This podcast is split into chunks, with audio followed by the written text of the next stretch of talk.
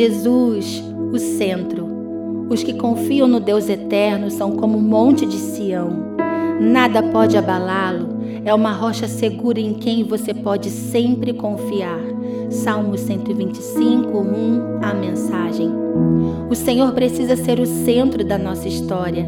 Nosso trabalho, nosso ministério e nossas expectativas devem convergir para Cristo e Ele deve permanecer no centro de tudo que nos rodeia. Enquanto Jesus estiver no lugar de honra, o nosso universo funcionará muito bem. O problema é que muitas vezes colocamos nosso eu no centro das decisões e a órbita de tudo que existe em nossa volta começa a entrar em colisão.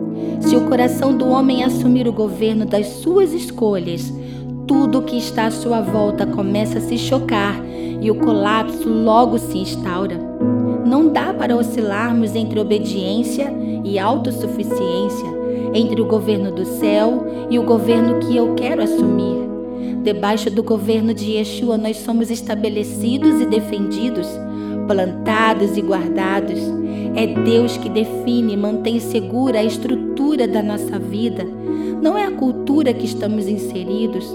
O que molda nossos dias não são os perigos que corremos, mas é o agir invisível de Deus sobre nós. Jesus deve ser a nossa cidade fortificada, nossa fortaleza inabalável, o centro do nosso propósito. Permaneceremos firmes como os montes pela essência de quem Ele é, inabaláveis pela palavra que Ele, que Ele nos fundamentou.